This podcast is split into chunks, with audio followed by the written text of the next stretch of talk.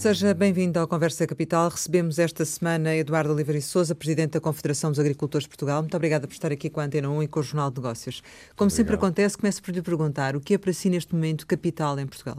Em Portugal, eh, para nós, o que é capital neste momento eh, era haver uma, uma aproximação eh, entre o mundo urbano e o mundo rural, por forma a que houvesse maior entendimento da importância que uh, o mundo rural, os agricultores e as pessoas que estão a viver naquela vasta área do território uh, têm para, para o desenvolvimento da nossa sociedade. Parece que, na verdade, só se fala de agricultura quando chove muito, chove pouco, há intempéries, normalmente são nessas circunstâncias que se fala mais, pelo menos, da, da agricultura. É o caso do, do, que tem acontecido nos últimos dias, a propósito da, da seca o, e da falta de chuva. Qual é o ponto de situação neste momento, nomeadamente naquilo que se refere às pastagens, que foi um dos alertas da CAP? Eu tenho uma certa esperança de que o, que o mês de abril ainda uh, diminua os, as consequências do, do mau inverno que tivemos. O país viveu uma situação trágica, dramática em 2017 com vários níveis de, de, de consequências relativamente à seca. Uh, eh, 2018 tivemos uma primavera muito generosa, até com uh, chuva para além do que é normal naquele período. E em 2019 estamos a ter uma espécie de repetição do que tivemos em 2017. Outra vez, uma falta de chuva em uh, ocorrência e em quantidade durante um longo período. Uh, isso significa para, para as pastagens que as pastagens não têm neste momento reservas no solo suficientes para desenvolverem o estado vegetativo associado à primavera. Estamos a chegar a uma altura em que deveria de haver uma certa fartura e essa fartura pura e simplesmente não existe. Hum. Obviamente, os agricultores estão a utilizar as reservas que estavam previstas para a altura mais seca do ano e vão ter que a utilizar agora eh, e, portanto, o ano fica já comprometido em termos de resultados e tudo isso. Se a situação se mantiver, obviamente que pode ser semelhante ao ano de 2017, com os outros problemas que em 2017 tiveram os agricultores até no abeberamento. Foi necessário recorrer a transporte de água com cisternas, foi necessário autorizar o, ou fomentar uh, a realização de furos até de pequena dimensão para obter água de subsolo para alimentar os animais. Tenhamos esperança que não seja necessário voltar a esse cenário mas uh, é uma das possibilidades de poder vir a acontecer. Portanto, hoje, hoje chove em abril uh, e hoje chove agora em abril e, e, abundantemente até para repor as capacidades das, das albufeiras para assegurar a campanha de regadio que, por exemplo, aqui bem perto, na zona de Alcácer do Salto, está completamente condenada. Neste momento não há água suficiente para os agricultores fazerem aquilo que habitualmente fazem naquela, naquela região. E aí ainda é recuperável? Depende da quantidade de chuva que venha a ocorrer. Nas alterações climáticas há uma situação uh, particular. É que vamos ter que conviver com situações mais violentas, mais extremas. Uh, maiores períodos sem chuva, maiores amplitudes térmicas, mais calor e mais frio, e as ocorrências da chuva mais violentas em curtos, em curtos períodos. O país, pelas uh, informações dos cientistas, estará uh, a entrar num ciclo em que a redução do volume de chuva caída no ano uh, será da ordem dos 15, 20%. Mas vai cair mais concentrada. Por isso é que vai haver períodos muito longos sem chuva e depois, quando ela vem, vem de repente. Se vem de repente, cria enxurradas, pode até provocar cheias. Uma pessoa diz que está em seca e está perante uma cheia. Parece uma incongruência, mas é uma realidade.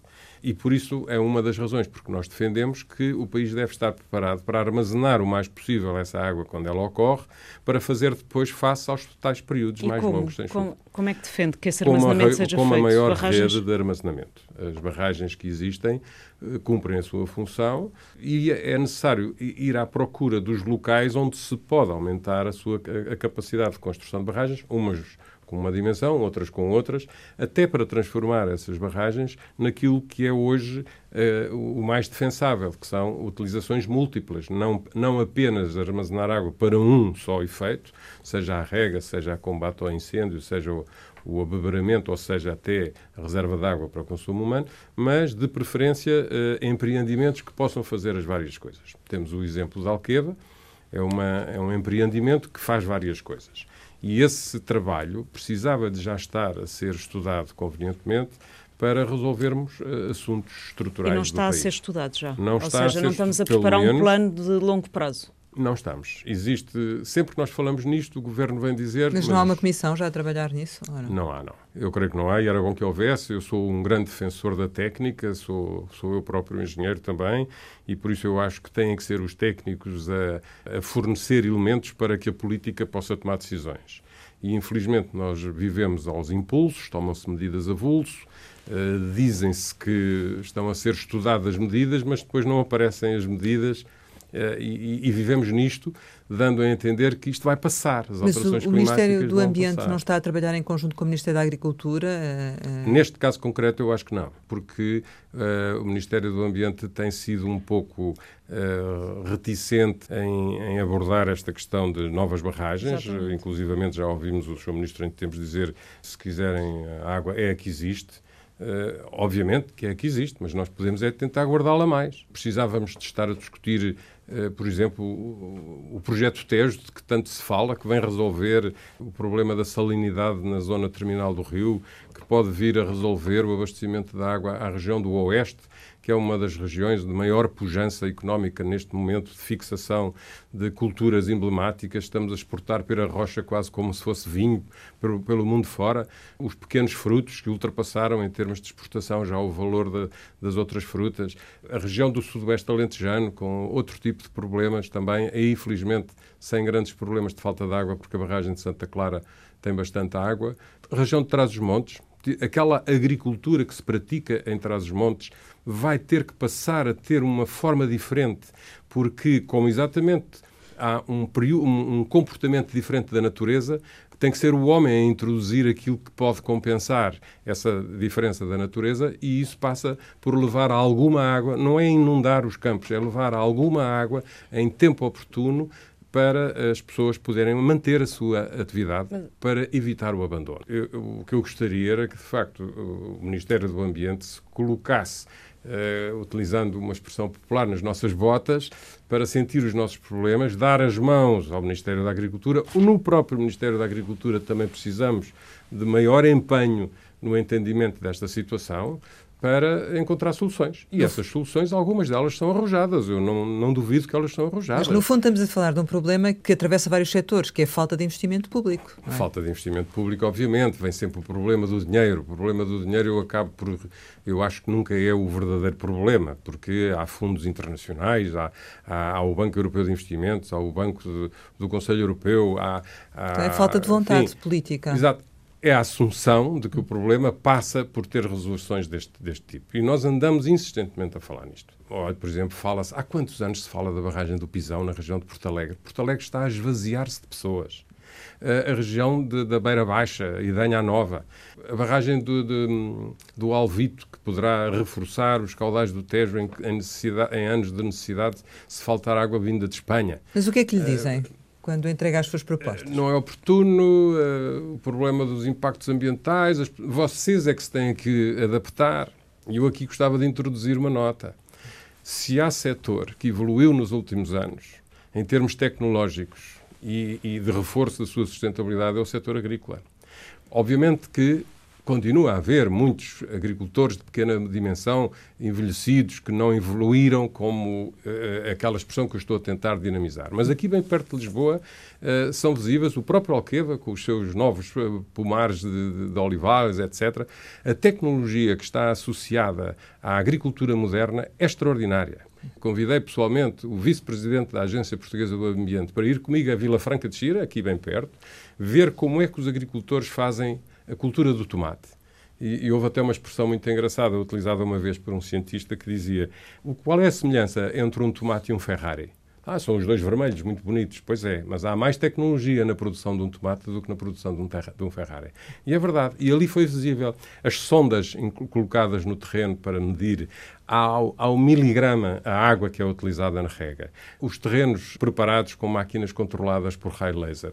As máquinas de, ligadas a satélite para fazer a interpretação do comportamento das plantas. E se há até com drones a passearem por cima das, de, de, dos campos, pragas para que o combate a essas pragas seja focado, seja localizado para diminuir o uso de fitofármacos.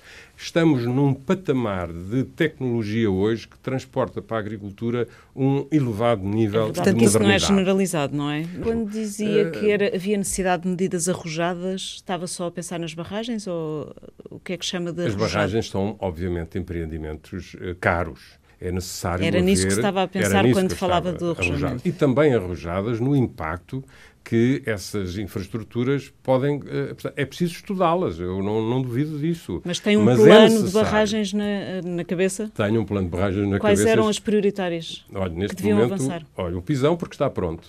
Tem projeto, tem tudo desde há dezenas de anos. Qualquer dia aparece qualquer coisa escrito num muro em Porto Alegre, Constru- parecido com o que havia em, em Moura. A região de Trás-os-Montes é preciso identificar novos locais. Existem alguns. Fridão. F- Exatamente, por exemplo. Acha também. que devia avançar? Eu acho que sim. Ah, E se não avançar é por uma questão se não avançar, não avança. Mas depois pede-se às pessoas que combatam os incêndios, que não deixem o país transformar-se num foco de desertificação. A primeira atividade que tem possibilidades de fixar pessoas é a agricultura. Eh, Eu estive a analisar um- um- uns elementos no outro dia por causa de uma questão sobre eh, as consequências diretas entre os incêndios florestais e eh, a densidade populacional associada. Se formos cruzar as áreas onde o êxodo rural foi mais intenso com a incidência dos incêndios, aquilo joga completamente uma coisa com a outra. O que significa o quê? É que as nossas florestas ardem porque estão entregues a si próprias. Se houvesse mais agricultura naquela região, não no sítio onde está a floresta, porque nós não vamos fazer agricultura naqueles, naquelas montanhas. Aquelas montanhas, se tiverem uma gestão mais intensa, porque proximamente existem pessoas que estão associadas a outras atividades, como seja a agricultura de regadio, porque podem fazer rendimentos em áreas menores, pode haver um- uma interligação de atividades e isso vai permitir uma floresta mais ordenada, uma floresta melhor gerida. Nós não falamos de barragens de uma forma eh, assim, só isolada. Elas integram um desenvolvimento da região e sustentam esse, esse desenvolvimento, que depois dá origem a outros desenvolvimentos. Diga uma coisa, os agricultores estão a poupar água também neste momento? Muitíssimo, muitíssimo. Eh, a forma como se rega hoje, nessa tal modernidade que eu, que eu eh, referi, eu dou-lhe um exemplo. Eu trabalhei nessa área, eh, na região do Val de Sorraia, que para mim é uma região eh, muito querida. Quando eu comecei a trabalhar nos anos 80, eh, a média de utilização de volume de água por hectare era da ordem dos 15 mil eh, metros cúbicos de. O arroz andava entre os 15 e os 20 mil. Hoje o arroz não chega, há zonas que não chega a 10. O, o tomate anda nos 3 ou 4. O milho, dependendo do- dos anos, 6 ou 7. O que significa que com a mesma água foi possível aumentar a área de regadio e o Val de Sorraia expandiu a sua área de regadio para fora até da própria área de influência de- da obra de rega. Mas é Dias chegou a dizer que havia uma utilização abusiva por parte de- dos agricultores. Isso não corresponde à verdade, nomeadamente em algumas culturas? Pode haver pontualmente, genericamente eu creio que não. Por exemplo, o- nós nos nossos tempos de criança tínhamos aquela imagem de que o Alentejo era o celeiro de Portugal. O celeiro de Portugal era obrigatório que chovesse durante o inverno, era obrigatório que chovesse durante a primavera. As alterações climáticas vieram agravar as, as já fracas condições que o nosso território tem, sem ajuda, sem rega, para produzir cereais. Os cereais ainda vão bem em alguns locais, nas terras mais fortes, em regiões onde haja possibilidades de fazer uma rega de complemento. E ainda não Porque- estão em risco nesta né, altura? neste- não, já estão. Já estão. Já, já estão. Nos sítios onde não há regras, estão totalmente em risco.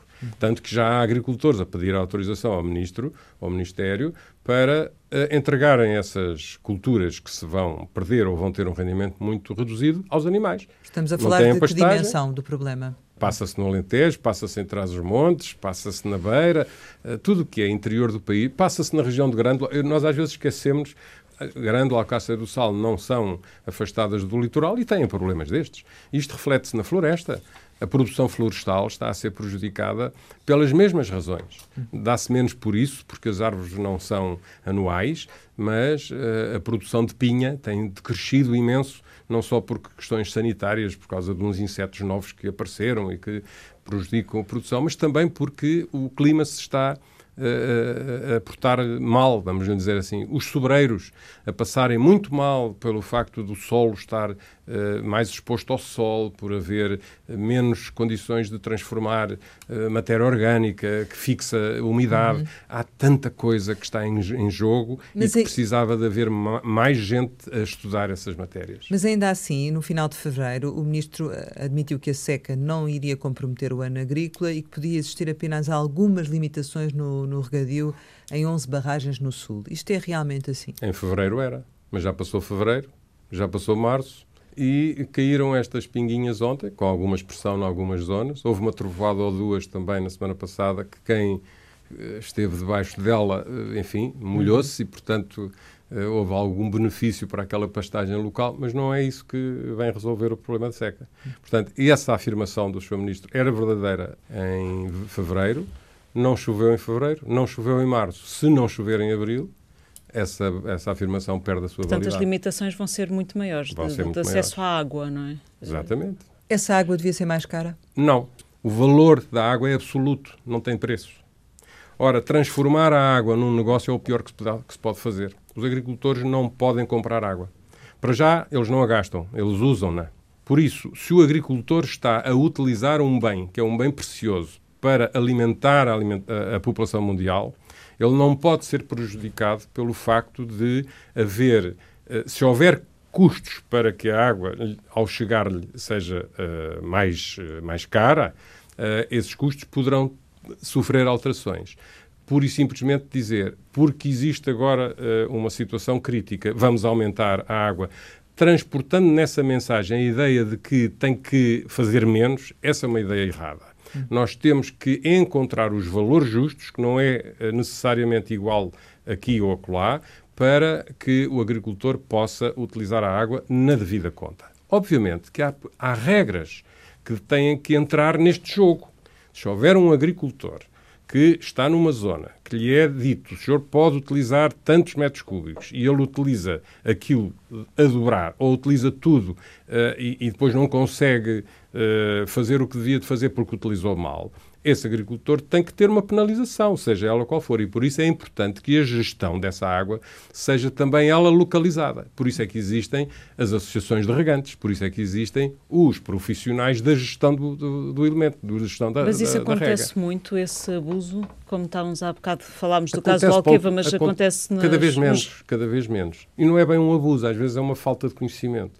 Agricultores com mais idade, que estão habituados a regar Uh, deitando água sobre o terreno, com aquela imagem de que regar as fruteiras é ter o terreno inundado. Uh, mas isso acontece pontualmente em regiões pequenas. A economia das, das empresas agrícolas que estão no comércio, que estão no, no, na produção empresarial, não utilizam a água dessa maneira, utilizam-na com consciência. Agora, para fazer um investimento para ter a certeza de que aquele investimento vai durar 5, 10, 15, 20 anos, tem que haver uma certeza de que não lhe vai faltar aquilo que é o, que é o básico. Foi isto que permitiu as pessoas avançarem para a região do, Alentejo como avançaram. Porquê? Porque está ali a certeza de que aquele bem não vai faltar. Por isso é que ele é tão estratégico. A barragem de Alqueva é o exemplo do que é que é uma reserva estratégica. Relativamente à, à questão da, das florestas, enfim, qual é que é a sua observação, o seu comentário sobre esta iniciativa da limpeza das florestas eh, para a prevenção dos Olha, incêndios? Eu diria que foi uma, um dos piores serviços que o governo fez nos últimos anos. Foi a forma como uh, introduziu nas pessoas esta ideia uh, através do medo, porque aquela carta uh, enviada às pessoas através da autoridade tributária foi um, um péssimo exercício do, do, do, poder. Cidadania? Do poder, do poder. Hum. Eu tenho poder e, portanto, aqui vai uma ideia que não foi pensada uh, devidamente, até mesmo em termos técnicos. Tem que haver uh, equilíbrio na, na, na parte da, uh, da forma como as coisas na floresta se fazem. As coisas têm que ser tecnicamente execuíveis, não podem ser feitas só porque alguém pensou nelas. A técnica é muito importante. Tem que haver uma, uma justificação económica para se fazerem as coisas. Tem que haver produto no resultado dessas, dessas ações e tem que haver justiça. Aquilo que eh, foi transmitido às pessoas foi de que os proprietários vão ter que assumir uma responsabilidade de proteção civil. A proteção civil não é uma obrigação dos proprietários florestais, é uma obrigação do Estado. Ele pode utilizar e pode pedir ajuda e pode uh, conjugar esforços juntamente com os proprietários florestais se lhe der devidamente os meios para isso. Se não lhe der os meios para isso, ele está a pedir uma coisa que não é execuível. Mas a questão é que o governo transformou isso numa obrigação Exatamente. do proprietário. Exatamente. Na lei, não é? Transformou isso e, numa portanto... obrigação que em muitas regiões não é execuível. E depois, como aquilo foi feito através das finanças, com aquela ameaça, as pessoas têm medo, entre aspas, de receber cartas das finanças, porque sabem o que é que poderá estar subjacente a tudo isso. Uh, e aquelas, aqueles bonequinhos animados a dizer que corta as árvores todas até não sei quantos metros, deu origem a barbaridades. Pessoas a cortarem árvores de fruto, queimadas feitas à pressa, com acidentes pelo meio, uh, para que se cumprirem prazos. Portanto, tudo aquilo foi mal conduzido.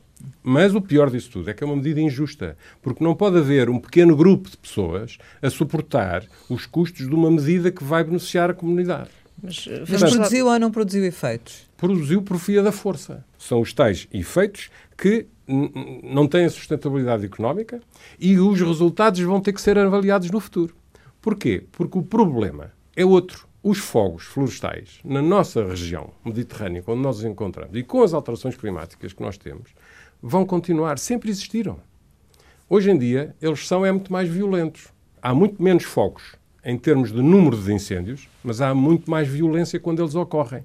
Se o, o governo quer, de facto, que à volta das povoações exista uma paisagem com determinadas características, tem que ajudar as pessoas que estão nesse território a suportarem os custos inerentes a essa transformação. Ajudar como? Uh, disponibilizando equipamentos, pagando parte da despesa ou a totalidade da despesa em algumas situações, eh, sendo justo, lá estou eu a dizer, à procura da justiça, o que não é justo é dizer a três ou quatro pessoas que vão ser responsáveis pela segurança daquela comunidade. Aquela, Isso é que não pode ser. Aquela medida de atribuir benefícios fiscais em quem faça a limpeza é suficiente? Não, não é.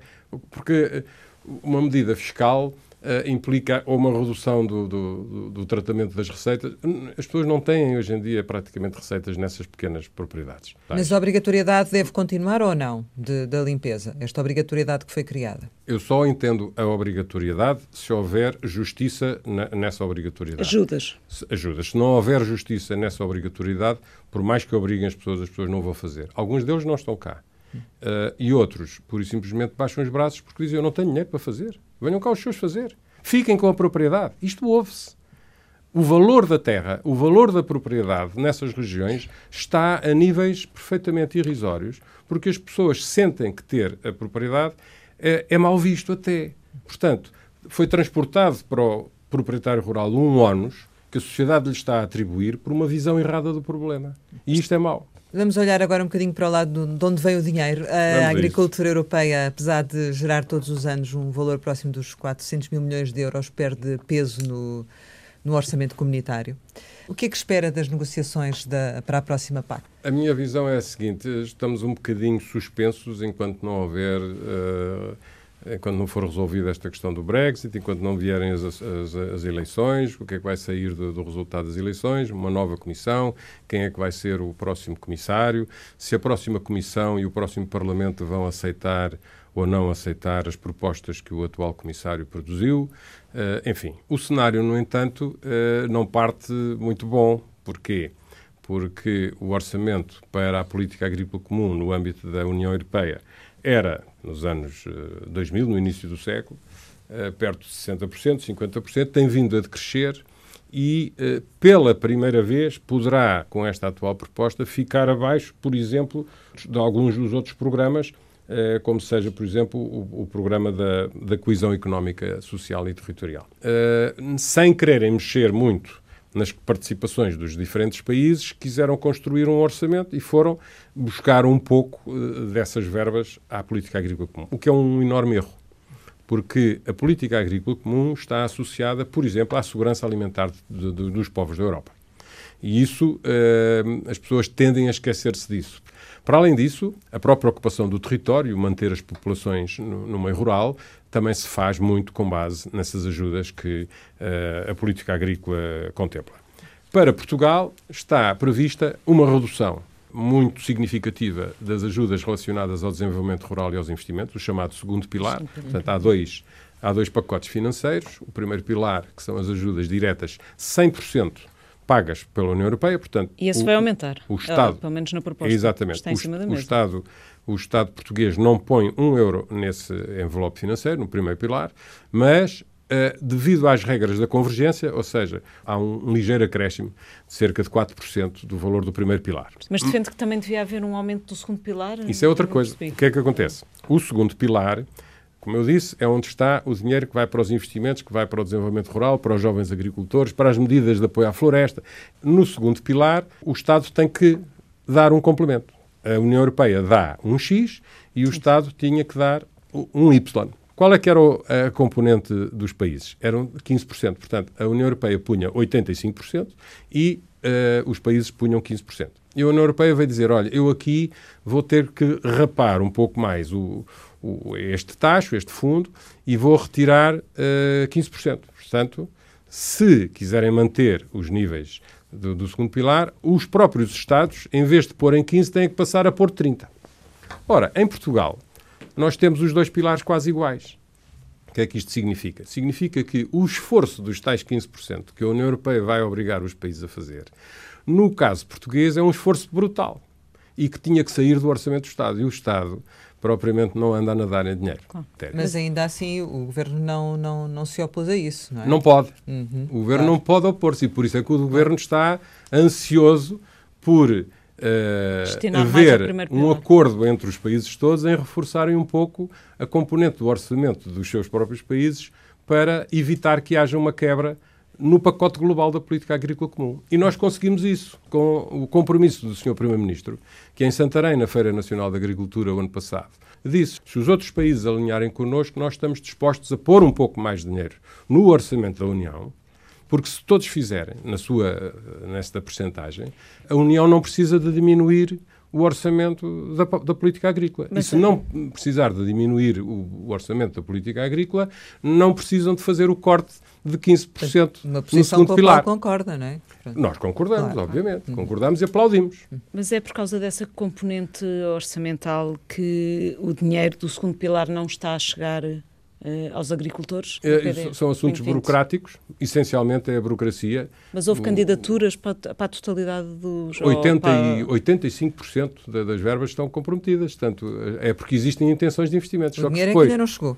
O dinheiro não chegou porque a burocracia, o tempo, a demora uh, em analisar os processos, às vezes até a perda de vontade do agricultor em fazer o investimento porque demorou tanto tempo a vir a, a vir a decisão, a analisar, uh, a dificuldade às vezes de obter. Era tão bom que houvesse uma espécie de balcão único um balcão do cidadão onde o agricultor balcão se dirigisse do agricultor, do agricultor, onde o agricultor Agora vai ali um da vinha, não é?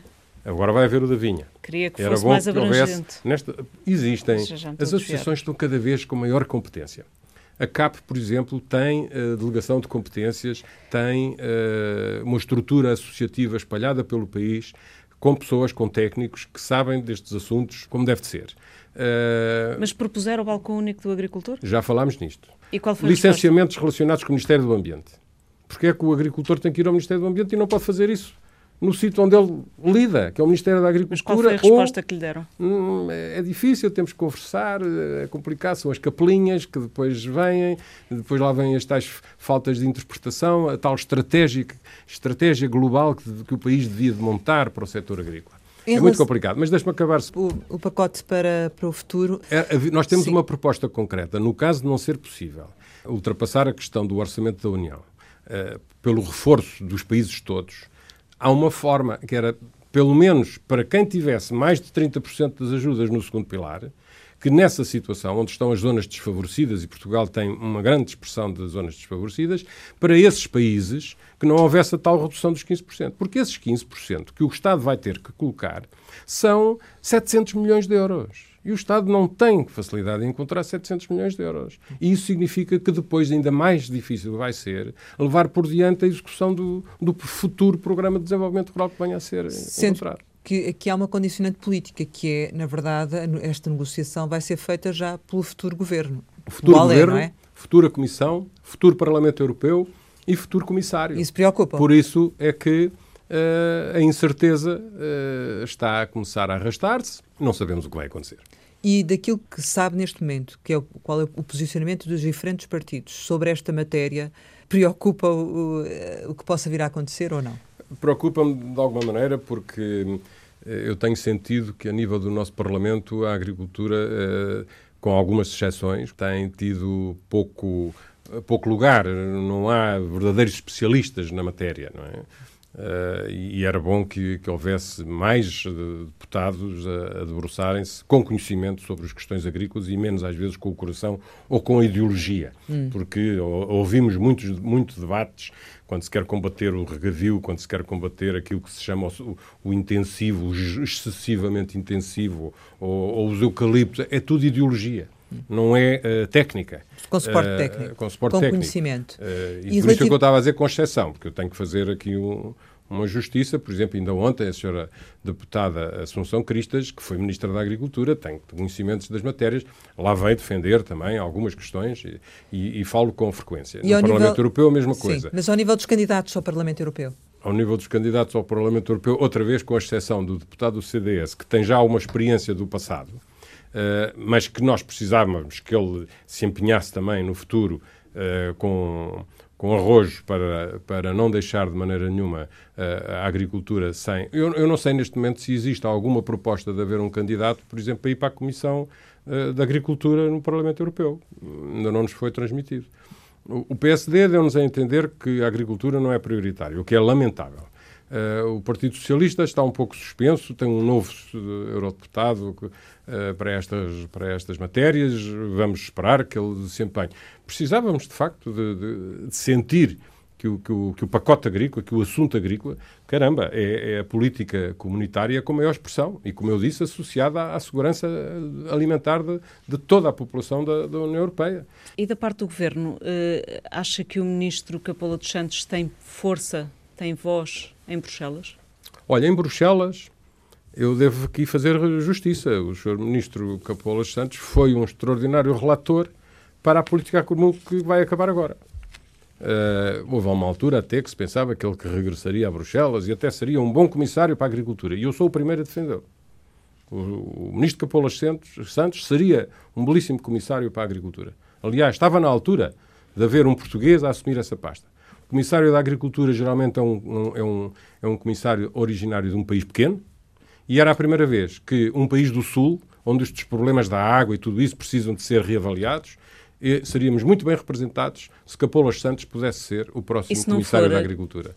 Se não Gostaria for, que ele sei. continuasse como ministro da Agricultura? Uh, não é uma decisão que me compete a mim. Agora, é uma mas, pessoa mas... com quem nós trabalhamos com muita franqueza e com muita assiduidade também. Mas em termos gerais, até parece estar satisfeito com o que tem sido esta política deste governo socialista para a área da, da agricultura? Não, não, não. não. Claro. Uma coisa é nós termos facilidade de acesso, franqueza nas relações, uh, mas temos pontos de vista bastante diferentes. Nesta questão da, da água, nós gostaríamos que ele puxasse um pouco pela sua condição de ministro para levar o governo a, a estudar estas matérias com mais. Uhum. Não gostámos da forma como, como foi montado o, o, o, denominado pacote florestal, já aqui manifestei algumas apreensões em relação a isso.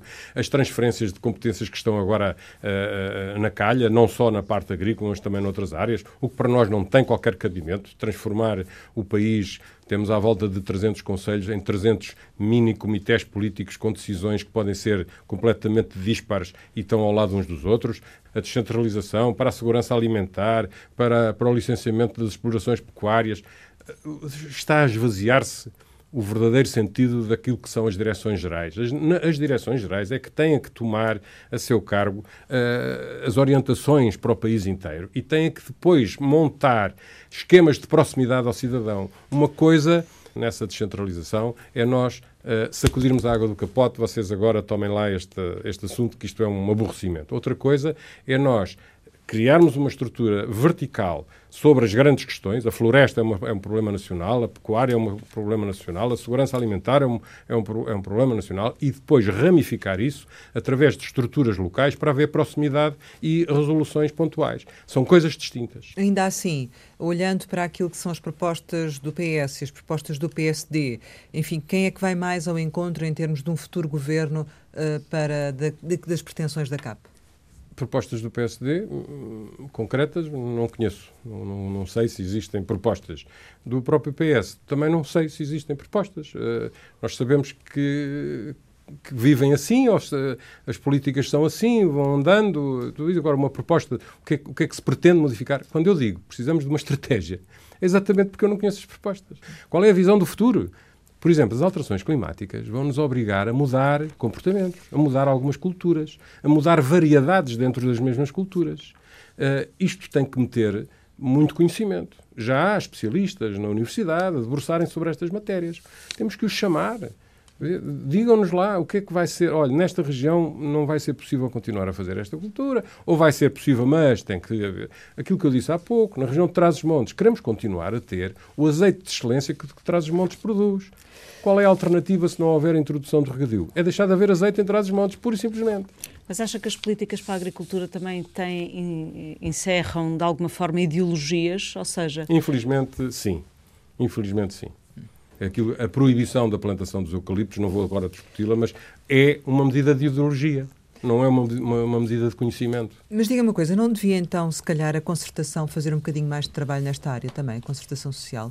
na, na concertação social, tentamos fazer outras coisas e, e aí esbarramos com um bloco que é o bloco do, do, governo, que está associado ao bloco, a palavra bloco aqui era noutro sentido, que uh, impede, na nossa perspectiva, o, o país de progredir noutra, com outra dimensão. Por exemplo, pelo segundo ano consecutivo não, não fomos capazes, uh, não só nós, mas também as outras confederações uh, de empregadores, levar por diante algumas medidas de caráter fiscal.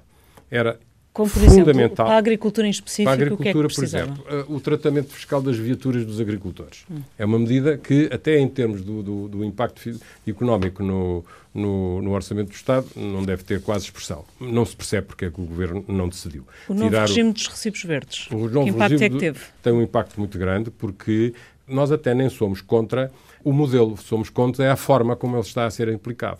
Tem uma coisa que se chama o rendimento relevante. O rendimento relevante. Ora, os agricultores a, grande maioria recebe ajudas da União Europeia, que chegam no final do ano, ou seja, no último trimestre.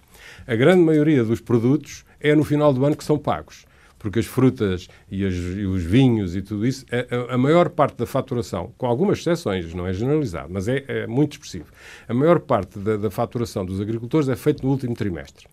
E nós dissemos ao Governo, olha, não peça às pessoas para uh, refletirem os pagamentos dos, dos primeiros três meses do ano com base nos rendimentos do último trimestre, porque vai ficar com um volume de pagamento extraordinário. Pois não, não foi possível, não foi autorizado.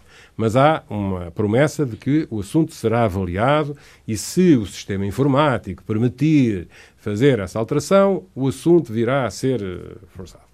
O problema do RC. O problema do RC é uh, de uma maior, da maior injustiça. Nós queremos puxar pelo país. Temos um, uma asfixia fiscal uh, absurda, com níveis de fiscalidade a todos os níveis superiores a muitos dos países da União Europeia. Uh, e depois, quer, quer-se que haja libertação de riqueza. Não, a riqueza que é libertada vai toda para os impostos. Quem, do, quem faz o que quer com a riqueza produzida pelas empresas é o governo. Isto é uma forma de uh, retirar liberdade às pessoas. Devia diminuir a carga fiscal. Devia diminuir. Veja o que fez a Irlanda. A Irlanda está com um IRC de 12%. este governo prometeu baixar o IRC para 17%. Não prometeu? Não baixou.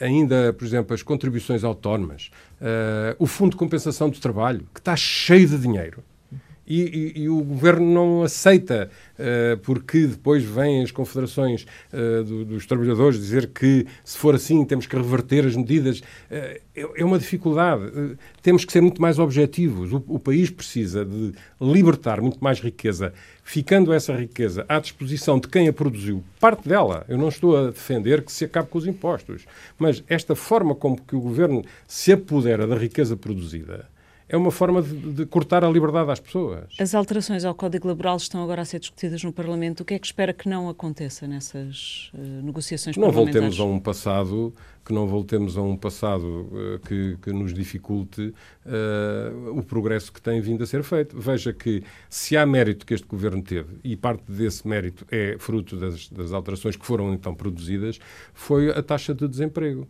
Mas também tem um, um lado negro, é que a produtividade não, não melhorou. Enfim, a economia decresceu e, portanto, se há mais emprego, se há menos desemprego e, e os resultados da, da economia não, não resultam em melhorias é porque a produtividade diminuiu. E eu atribuo isso àquilo que disse há pouco, é que quem fica com o dinheiro é o Estado. Temos de terminar, mas queria ainda Já? colocar... É verdade. É, passou depressa. Uma das questões tem a ver com, com o Brexit, tendo em conta o volume de exportações que nós temos para o Reino Unido, ah, sim, que impacto sim. é que isso vai ter na nossa agricultura e como é que se é possível ultrapassar isso? Vai ser um impacto uh, brutal.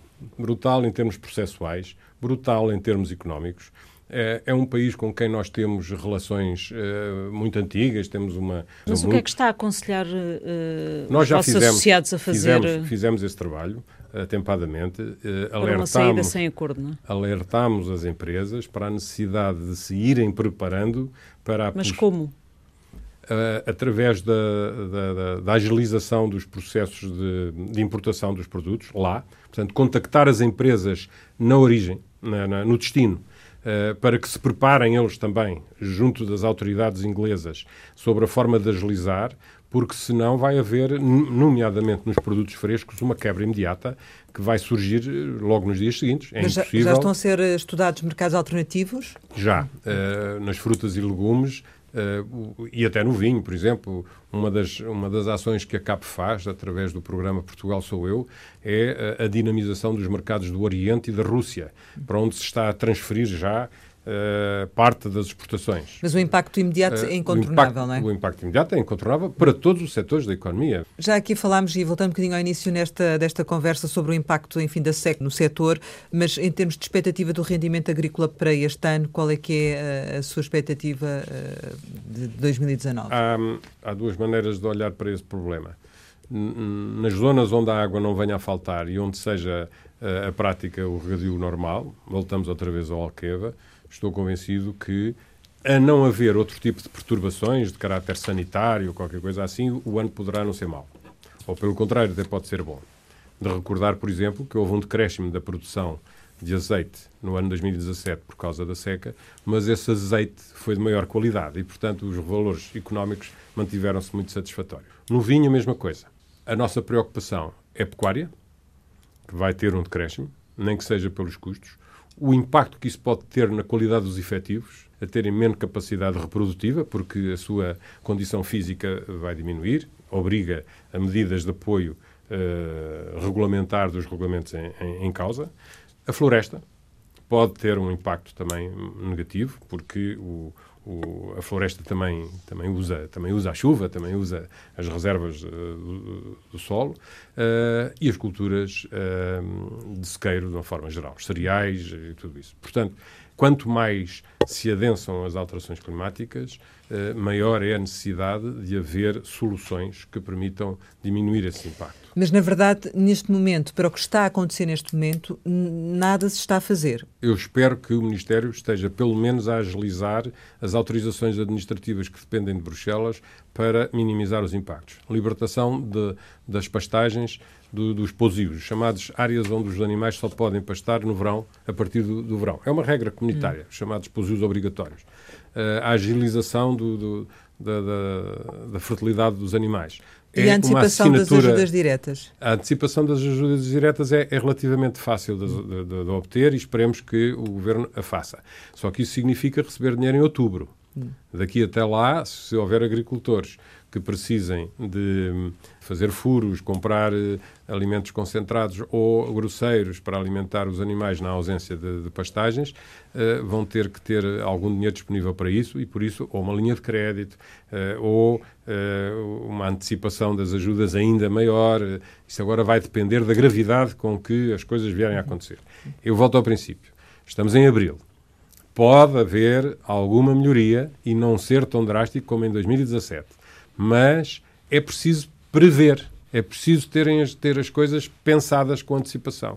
E é isso que estamos a fazer neste momento ao Sr. Ministro, é pedir para que pense nas soluções diferentes que têm que ser levadas a e cabo. E ele está a pensar? Eu creio que sim, espero que sim. Muito bem, chegamos ao final e que habitualmente lançamos algumas palavras para uma resposta rápida. A primeira é cannabis. Pode ser medicinal, mas também pode não ser, Não creio que seja para a agricultura, não esteja dentro das soluções do, do, do espectro agrícola. Tourada. Algo a manter, porque eu sou dos que respeita e promove as tradições uh, e a nossa identidade. Ribatejo. A minha área de, de, do coração, uh, onde está o nosso querido Tejo, que tantos têm estado na berra e que pode vir a ser um, um eixo de desenvolvimento do país e da região com muita expressão. China. Uma potência, há quem diga que é o perigo amarelo, mas é seguramente uma oportunidade. Mas cautela. Redes sociais. Muita apreensão nas redes sociais. Lobby. Infelizmente, demasiado importante.